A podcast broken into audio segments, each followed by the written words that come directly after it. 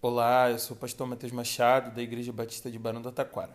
E esse é o Chá Comigo, o nosso podcast da nova geração, onde a gente compartilha devocionais diárias todos os dias, às 11 horas da manhã.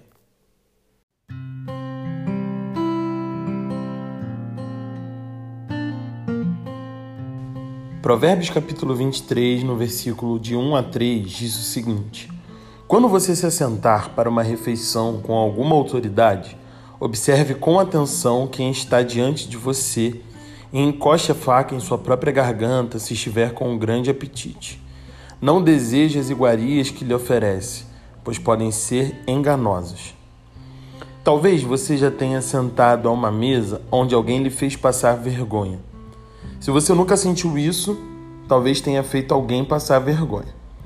E quando eu falo vergonha, vale comer de boca aberta, rir de boca cheia, elogios exagerados sobre a comida ou a rapidez ao comer, demonstrando claramente a falta de costume em aproveitar o que está sendo servido ou simplesmente o fazer, o comer de forma esganada, que faz com que todos à mesa se olhem com alguma vergonha ali.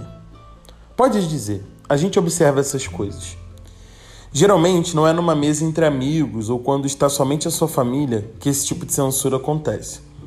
Nessas mesas, o assunto é tratado com um tom de zoeira. Mas foi na mesa da nossa casa, principalmente, que fomos ensinados a comer bem, usando os talheres certos, mastigando de boca fechada e outras muitas boas maneiras que os nossos pais nos ensinaram com certeza. No versículo de hoje, o sábio nos dá uma situação, ou melhor, uma mesa um pouco mais específica. Quando um superior, seja o seu chefe, o mentor, os novos sogros, ou alguém que você considere importante de alguma forma, de convidarem para jantar, saiba se portar nessa situação.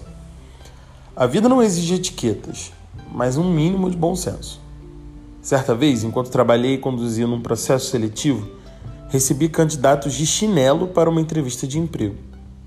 Olha, existe uma grande diferença entre não ter um calçado e não estar vestido adequadamente para uma entrevista. Pelo perfil, o caso pareceu muito mais falta de bom senso.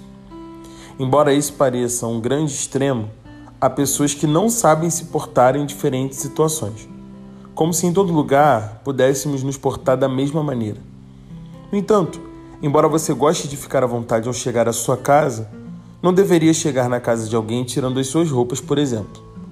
De igual forma, numa festa onde estão todos bem vestidos, você não troca uma camisa social por uma camiseta só porque está muito quente.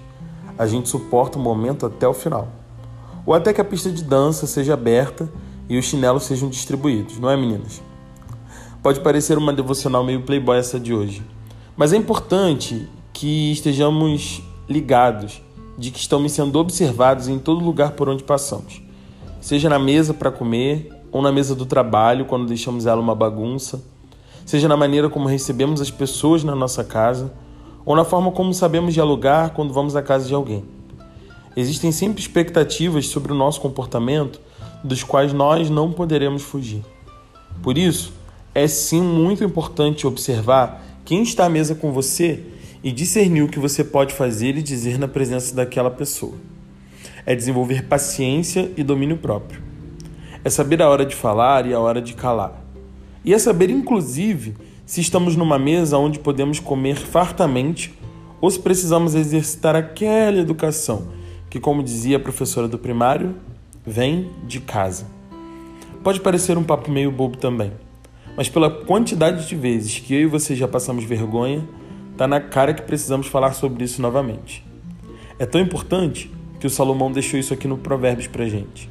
Então, vamos estar na moral, na paz do Senhor e muito ligados boquinha no que fala, no que come, no quanto come, no quanto bebe, se está de boca aberta ou fechada.